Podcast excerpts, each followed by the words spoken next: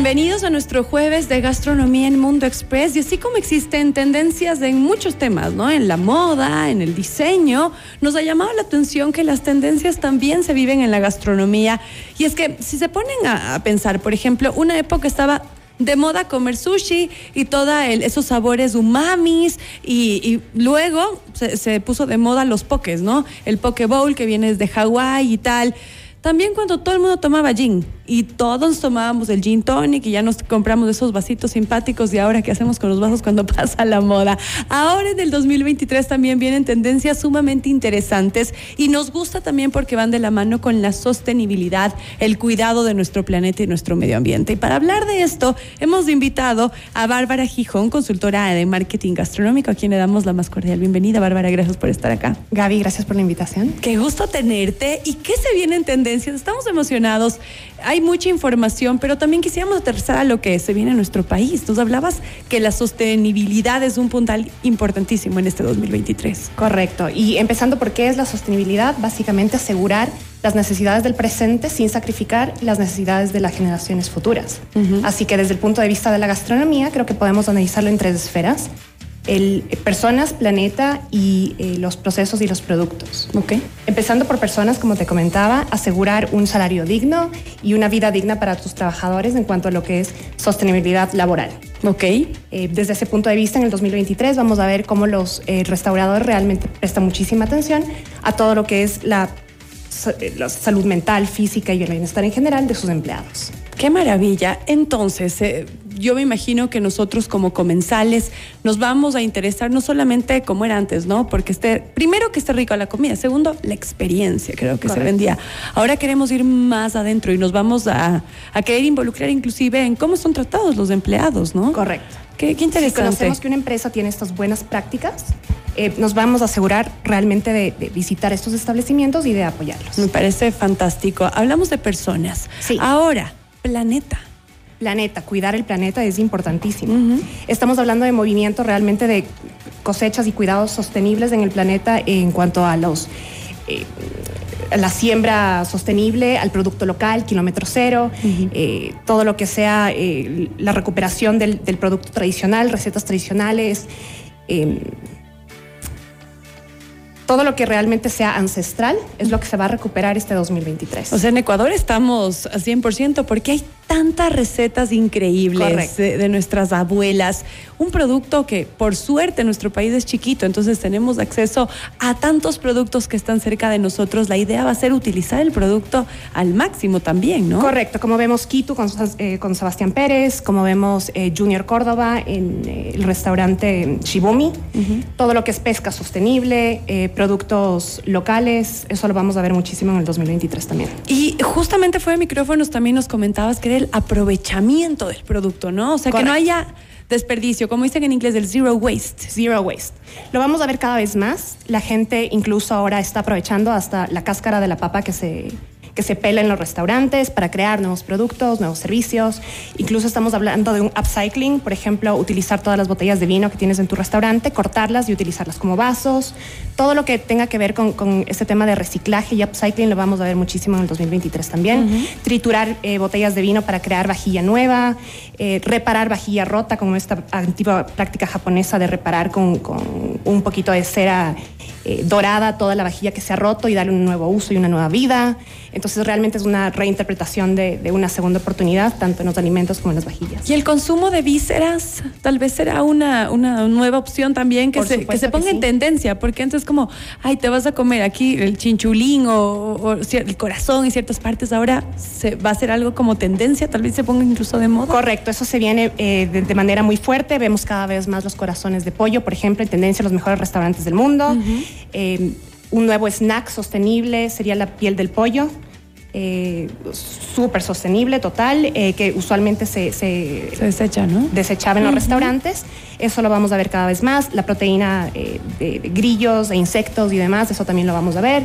realmente pasar esos tabús, como te conversaba, de las cosas que antes no se consumían para aprovechar el 100% del producto. Y me contabas que ahora ya se encuentran grillos en los supermercados aquí de Quito. Correcto en diferentes supermercados y puntos de venta. ¿Y cómo venden los grillos?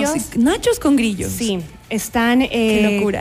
criados en, en, bueno, en criaderos especializados eh, sumamente limpios, es realmente una opción eh, increíble para, para, el tema este sostenible del planeta y se ve cada vez más. Lo vamos a ver este 2023 con fuerza, tanto en restaurantes como en, en supermercados locales. Tú como conocedora de esto, ¿qué opinas sobre el valor proteico, nutritivo de los grillos y también el tema económico? ¿Qué tan costoso podría resultar esto? Porque claro, hay grillos en cualquier lado, pero que tengan este proceso para que sean aptos para el consumo, me imagino que tendrá su costo, ¿no? Por supuesto que sí, pero realmente el costo frente al costo de, de carne animal en cuanto a lo que es eh, alimento, agua, tierra, no, no, es, no, se compara. Ok. Entonces realmente es una gran opción y lo vamos a ver cada vez más en los menús. Eso, algas también, mm. es súper sostenible. Sí, sí, sí. Eso se va a ver Delicioso. ¿Y, ¿Y, cómo se comerían estos grillos? ¿Y, ¿Y, qué otros productos? Aquí los famosos escarabajos o los catzos, como se los conoce, que muchas veces se los consume, sobre todo los blancos. ¿Algo aterrizado a lo, a, a lo ecuatoriano que se te ocurra, Bárbara, o que se haya sabido que, que se puede venir? Eh, por ejemplo, el, el, gusano este del oriente. Uh -huh, el blanquito. Sí, el chontacuro. Eso lo vamos a ver cada vez más. Se okay. lo ve en restaurantes de alta cocina, lo hemos visto en Ícaro, lo hemos visto en Nuema y lo vamos a ver cada vez más. ¿Ya que sabe? ¿Has probado? Sí, okay. eh, y esto es una respuesta como muy genérica, pero sabe bastante apoyo, es delicioso, es bastante... Eh, la, la, contextura es Meloso. se deshace en la boca. Ah, sí. sí. Okay. No, sí, excelente. Es una muy buena opción y eso es como muy autóctono de acá, así que lo vamos a ver más. Las hormigas también.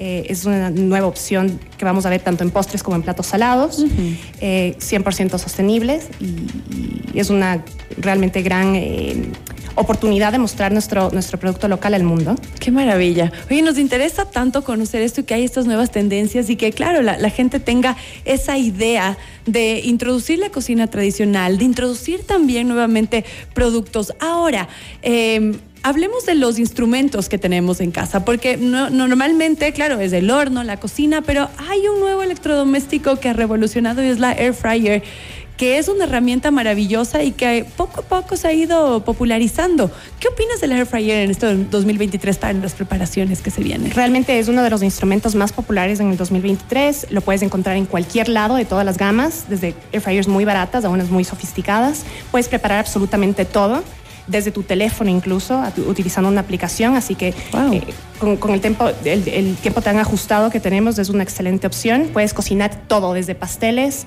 hasta carnes, eh, empanadas, lo que tú quieras, sin necesidad de utilizar aceite, así que es una opción más saludable también.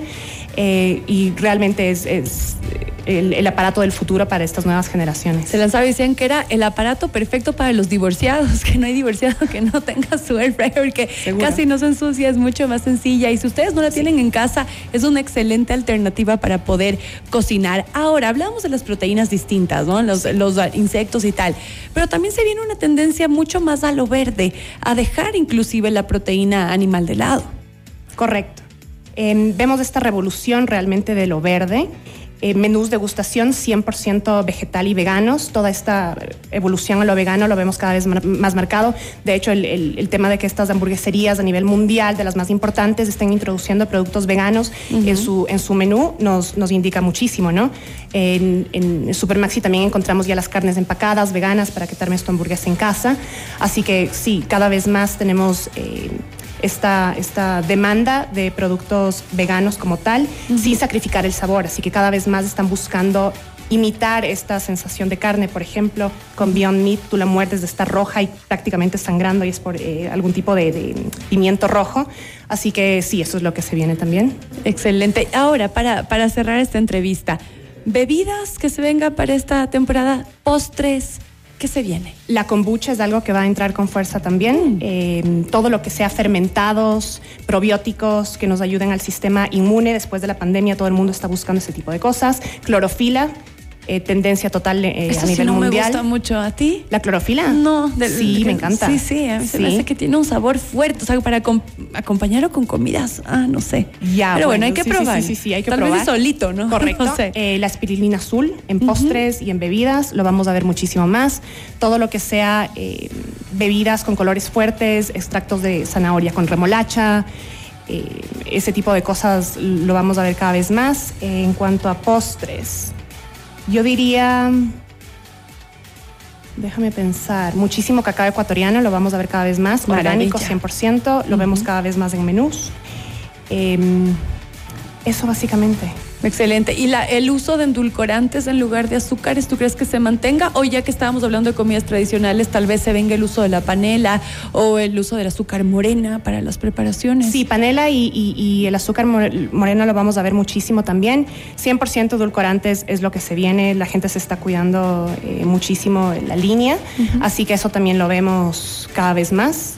Eh, productos sin gluten, por ejemplo, en postres, es la nueva onda, em, reemplazo de harinas por harina de quinoa, harina de almendras, ese tipo de cosas es, realmente lo que se viene. Qué maravilla. A mí me encanta ese otro tipo de, harinas. Desde que tengo a mi hijita, hago muchos pastelitos y tal para ella y ya empezamos a comer toda la familia. Así es que les invitamos a que se unan a esta tendencia que, como, como la explicó nuestra invitada, es sostenible, es interesante, es buena con el medio ambiente y también es buena para nuestro cuerpo. Así es que qué bueno que seamos mucho más conscientes. Bárbara Gijón, consultora de marketing gastronómico, hoy con nosotros. Qué gusto tenerte, Bárbara. Ojalá nos visites en otras ocasiones. Gracias. Gaby. ¿Alguna red social o donde podemos eh, leer o conocer más de ti? En Instagram, Quito Restaurantes. Excelente. Te agradecemos muchísimo. Hacemos una pequeña pausa y ya volvemos.